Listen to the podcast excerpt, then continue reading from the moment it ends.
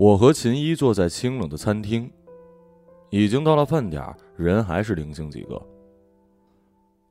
就是这样的，除了圣诞节这种节日，斯德哥尔摩永远这么冷清。他告诉我，正逢我去北欧旅行，顺道去了斯德哥尔摩看望秦一。临行前，我们通过一次电话，我大概知道，彼时他刚失去一段恋情，情绪状况不太好。此刻，我们坐在一间旅行攻略上推荐的餐厅，我叫了一份驯鹿肉，和所有来斯德哥尔摩的游客一样，此地特色又盛行的食物。而秦一呢，只是点了一份沙拉。自从 H 君走过后，我就不吃鹿肉了。不过，其实从来也没有喜欢吃过。你知道的，很多东西都是巧合来的。很巧，你从小到大喜欢的男孩子都是水瓶座，或者都是左撇子之类的。我试图接过话题。对了，你知道荣格的共识性理论吧？我知道。他沉默了会儿，又道：“但这些巧合都是有意义的吧？虽然不能被证实。”我一时想不出理由来反驳他。秦一告诉我，她现在已经想不起来 H 君走后的那个冬天，学校后山的树林里是否还见过驯鹿。刚来这所学校的时候，鹿是偶尔能见到，零星一两只窜跃在树林里。刚开始还觉得新奇，总是拍了照片放上朋友圈。时间一久，鹿与别的生物无甚差别。不过，直到遇见 H 君，鹿还都是不得多见的。毕竟，这偌大又寂静的斯德哥尔摩冬天，所有动态生物都是世界的馈赠。他们都笑说，他自从去了斯德哥尔摩，整个人都不好了。秦一性格本来就郁郁寡欢，在我们为数不多的远程交谈里，我听到他留学生活和我听到的这座城市，都像是一场永无止境的凛冬。据说飞机飞到斯德哥尔摩上空，空气就开始飘散性冷淡的气息。我一直很好奇，人在极北的地方，心里如何升腾起欲望跟热情呢？大抵恋爱这种事，在所有城市都一样。这座城市唯一的差别，是把它不由分说的给冷冻住了。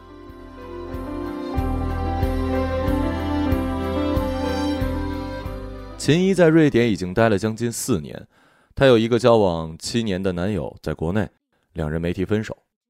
国内的男朋友一次也没有来瑞典，就这样不温不火的好着。他告诉我，与其说自己来念书，不如说是被流放，是对他们这段长久安稳关系的无端蓄意考验。他念的博士专业也是艰涩不堪的城市学研究，终日裹挟着是大量没有接触过的。荒杂的学术信息，很少有一些从前学过的知识。很多需要考据研究的案例都在斯堪的纳维亚半岛。起初还算新鲜吧，那些陌生的字符仿佛来自于维京神话，从而神奇的稀释掉了一些学术研究的枯燥。但是时间久了，也更多的只感到了无力与烦躁。这种语言上带来的本质隔膜，只会让他对这个国家更加不耐烦。学不好的瑞典语代表着在这片土地上始终格格不入，而生性冷僻的他呢，又不热衷和国人抱团儿一来二去，硕士两年就变成了独处的两年。秦一说：“H 君出现一点都不戏剧。他硕士毕业之后决定转博，搬到博士新公寓的第一天，他们就遇上了。走廊上，秦一双手拿满东西，他住在秦一斜对门儿开门帮他把东西搬进去，然后突然就道：“我给你做红烧肉吃吧。”屁笑的中国人说少也不少，就这样遇上了，就像是冬天呼出的一口热气，有一种奇异的存在感。H 是毕业留校的助理讲师，说起屁笑，甚至斯德哥尔摩的中国同学，对谁谁谁都有一些了解，看起来像是一个喜欢攒局的人。秦一心里正纳闷儿，怎么来了两年都没有听说过这号人呢？但自己的确也不是好交友的人物，只是不明就里的两个人就熟悉了起来。他们所住的公寓呢，在山上，周遭环绕森林，外人看来挺美的。秦怡每日搭乘驳车盘旋至山下的客室，据他说，在山下上课几个小时是他在斯德哥尔摩唯一能避免感觉时间流逝的时刻。真的，其他时间里你都能清楚的感觉到时间一点一点在你身边走过，太安静了。哼，听起来很矫情，对不对啊？有点儿。服务员把我点的鹿肉端上来，肉质看上去敦实多汁，肉汁从孔隙里艰难的流出，看起来烹饪的很粗略，味道有些难以言喻。秦怡应该是见惯了我这副游客的大惊小怪，指点我如何蘸着酱汁去吃。红烧肉想必比鹿肉好吃太多了吧？我想到他刚才说的话，忍不住调侃。秦怡断续的说着他们的故事。毕竟才一年过去，细节还清晰可见。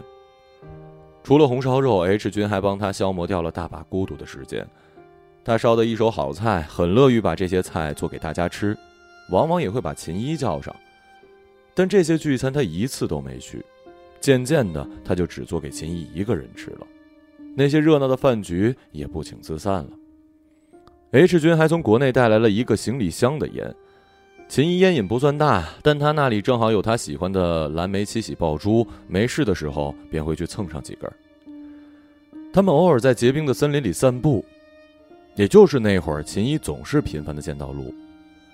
有一次甚至见到了一群六七只吧，在湖边，没怎么看真切就四散了。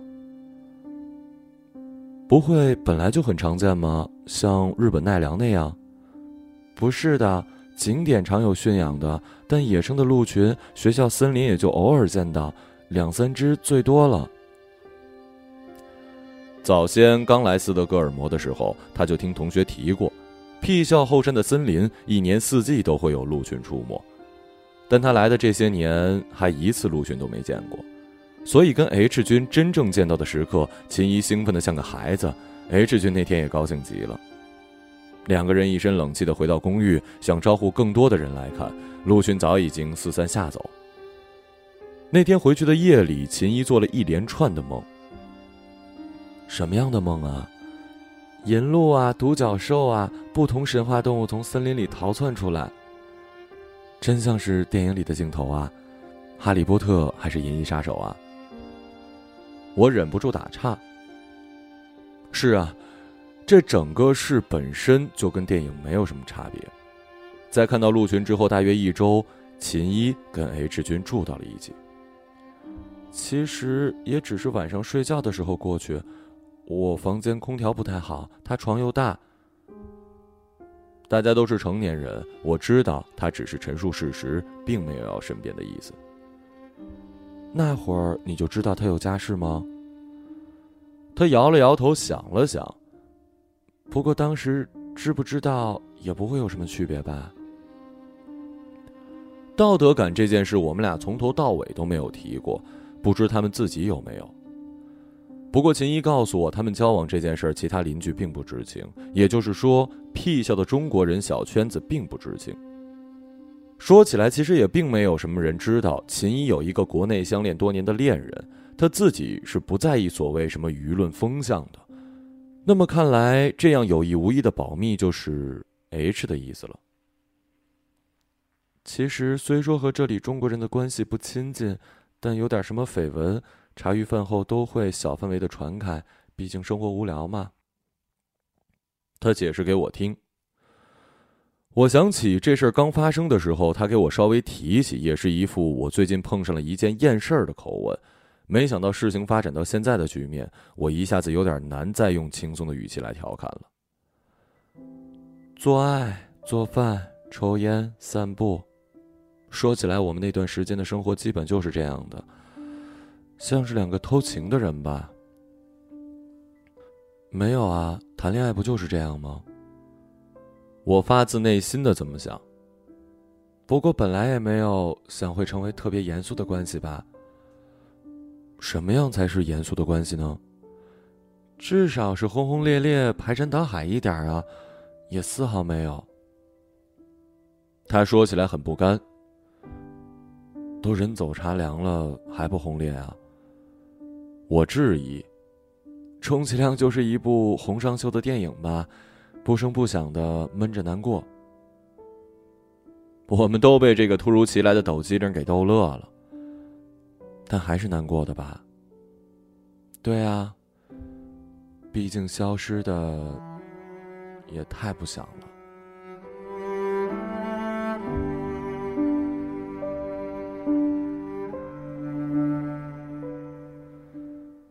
他们冬末春初的时候去了北极圈那一个叫做阿贝斯卡的小镇，说是去看极光。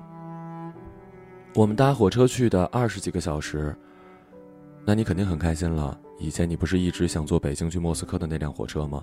一周那个。对呀，年少无知，在北欧坐完冬天这一趟都不会再想坐长途火车了。穷极无聊。他点头又泛起了笑。不过说真的，也挺浪漫的。我想象那个画面，两个恋爱中的人做任何无聊的事都会显得意义非凡，更何况是一起搭雪国列车呢？车窗外如同冷酷的仙境，哪怕数小时如一刻，都是大雪和高树。这件事情本身听起来也很浪漫了。听起来是呢，极光呢？怎么样了？哼，他笑了。他们没有看到半点极光的影子。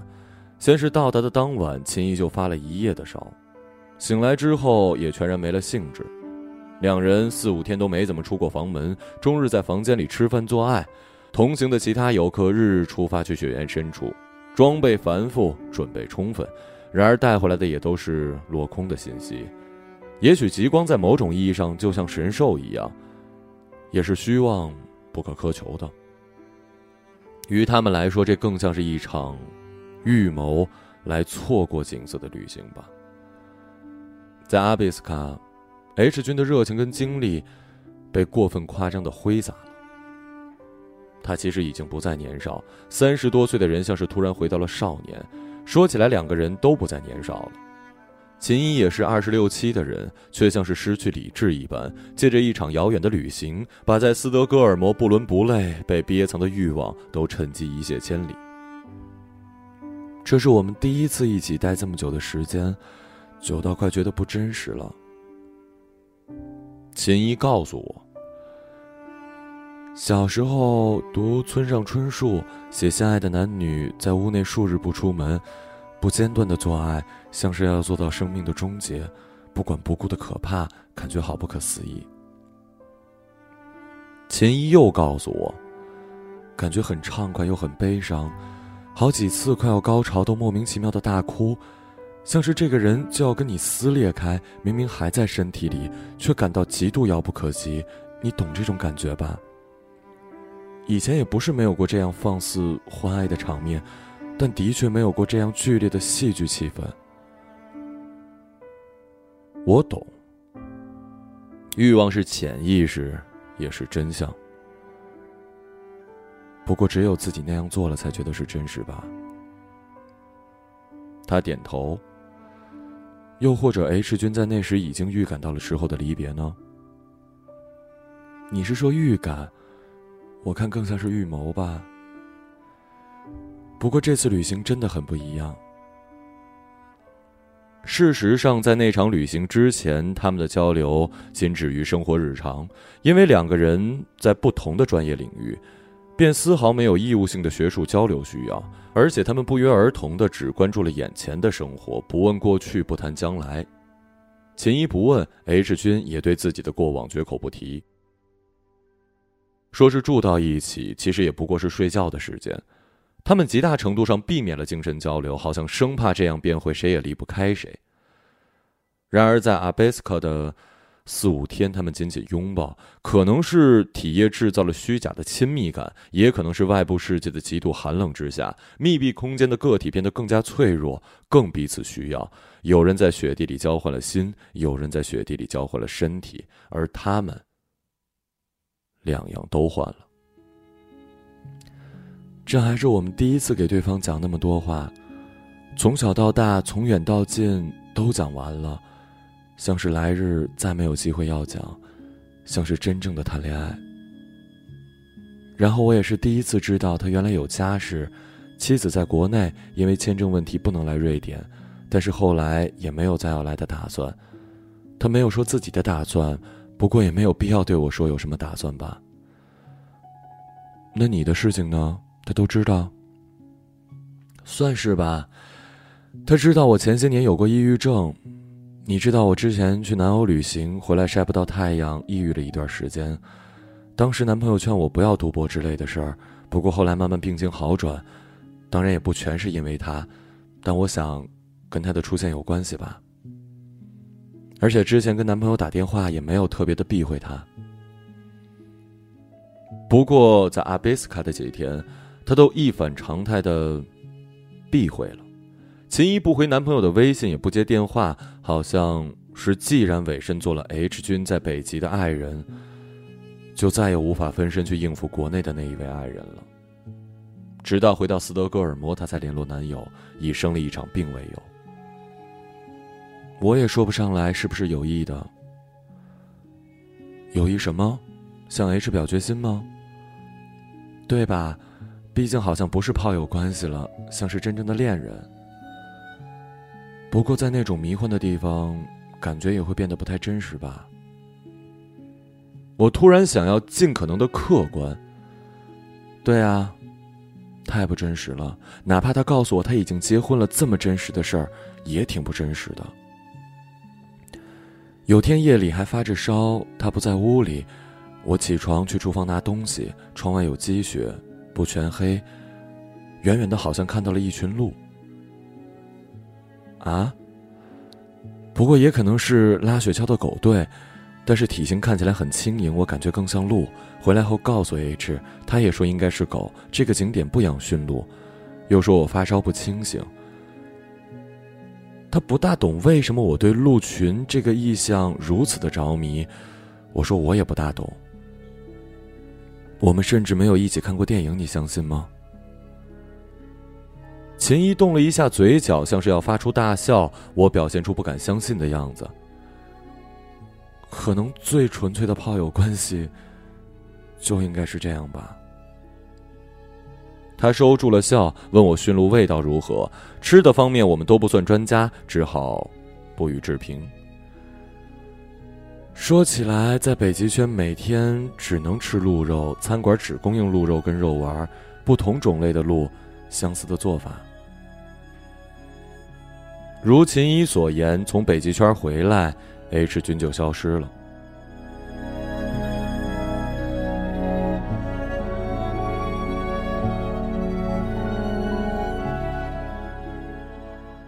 先是不在公寓出现，秦一以为他在研究室很忙，回家有些晚。毕竟去阿贝斯卡之前，两人的关系没有发展到每天见面那么腻。然后给他发微信，不见回信。刚开始，秦一忍住，装作漫不经心的去问：“大抵是好像有本书落你那儿了之类的。”女人总是先沉不住气的。他突然有点好笑的故作老成，但就连这样漫不经心的话也没见回。房间依旧没人。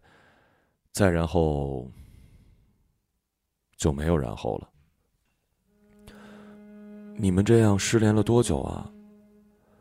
我用“失联”这个证据确凿的词。四十多天吧，我什么都没做。然后你做了什么？去找他吗？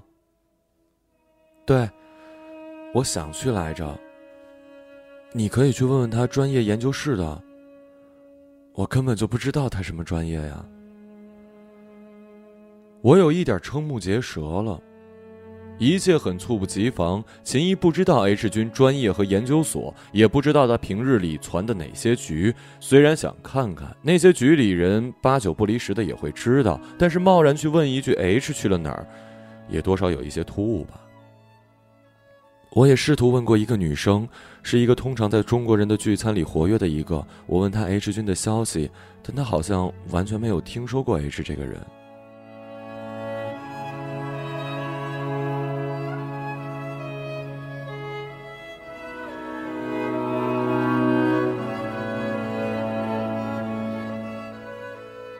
我突然感觉后背发凉，手上的叉子呆滞的戳在了盘里的剩菜，变冷的鹿肉味道变得有一些恶心。这还是我第一次听秦姨讲故事的这个部分，此前只知道她爱上了一个人，然后离开了，从未料到这个爱人可能不曾存在。过了饭点，放眼望去，清冷的餐厅里看起来更冷清了。你当时会觉得害怕吗？我忍不住问。其实想说，听闻这话的我现在有点害怕。秦一木然的摇摇头。事发这么久，再度谈起，他的知觉显然已不如当时了。会不会一切都只是一场梦？你是不相信我？他突然有点激动。我抬头正对了秦一的眼睛，摇头：“不是，真的。你看他的微信还在这儿呢。”我接过来，看到一个模糊的头像，点进去朋友圈，也只有寥寥转发的几篇文章。秦一在用一些虚拟的数据来给我描述一个他消失的爱人。我后来也拼命的回想关于他的细节。对啊，一个人不可能无缘无故的消失了。他的微信还在我的好友列表，他没有删除我。他的蓝莓味七星，我这里还有半条。甚至去公寓的物业也问了，他根本就没有办理过退宿。可能有急事回国了吧。我也想过，但当时任何合理的理由都会变成风声鹤唳。现在想想，一切再正常不过，但都无意义了。不过说起来，上个冬天就 H 君走后，学校里像是一只驯鹿都没有再出现了。你就是那个时候开始对鹿感兴趣的？对啊。好像一切突然串联起来。我唯一见过一次鹿群出动，是因为他和他一起去阿贝斯卡，也似曾见到，虽然他不承认。我知道，你又想说共识性了。秦一不理睬我的话，继续说：“你知道有一些大型的食草类哺乳动物会用很激烈的方式，对捕食者或者人类做出反应。他们在察觉危险时会变得神经紧张，动作敏捷，并且。”照例立即逃走，因为太容易紧张，所以难以圈养。如果把他们围在围栏里，他们可能会惊恐不安，不是被吓死，就是为了逃生撞围栏而撞死。鹿就是这样，鹿是群居动物，但并没有界限等级分明，所以在本能上并没有准备把任何占支配地位的领袖记在心里，更不要说把人记在心里了。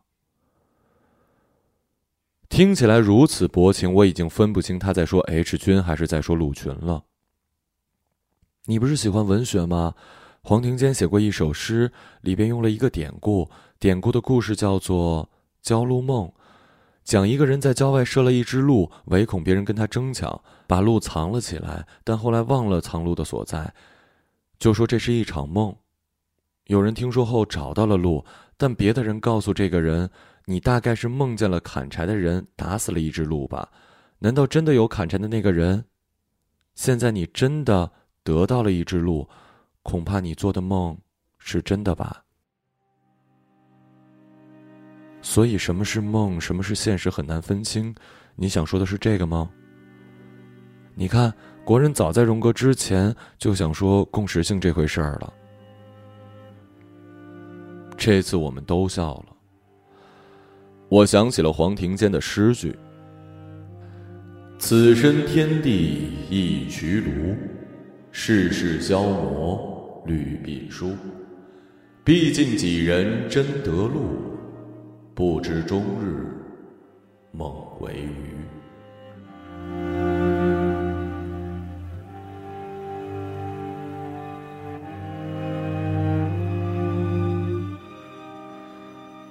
是啊。时空之中，万物本质上仓促虚无。诗文的另一典籍出处是严重的虚无主义者庄子对颜回说的：“且汝梦为鸟而立乎天，梦为鱼而目于渊。”他梦蝶、梦鸟、梦鱼，人似乎可以变成时间的任意存在。鹿作为珍奇的象征，最初由一人偶然得到，却迅速。轮转他人之手，又多次以梦的形式呈现，而连最终得到路的人都不知是否在做梦。H 君是否真的存在，以怎样的形式存在，恐怕连秦一自己也无从得知，更没有办法证实的告诉我。我想，可能所有的事物从一开始便注定会在另外的时空中失去，以未可知的形式存在。我们作为孤独的人类个体，能够真实感知的也只有彼此交合的点状的现在。什么是线性或者是平面的完整人生呢？可能根本不存在吧。我忍不住长篇阔论的说：“也许吧。”秦一示意侍应生买单。说起来也不过是很短的一个冬天。他喝了一口水，对我说：“却像是梦一样。”这句话，又仿佛在告诉他自己。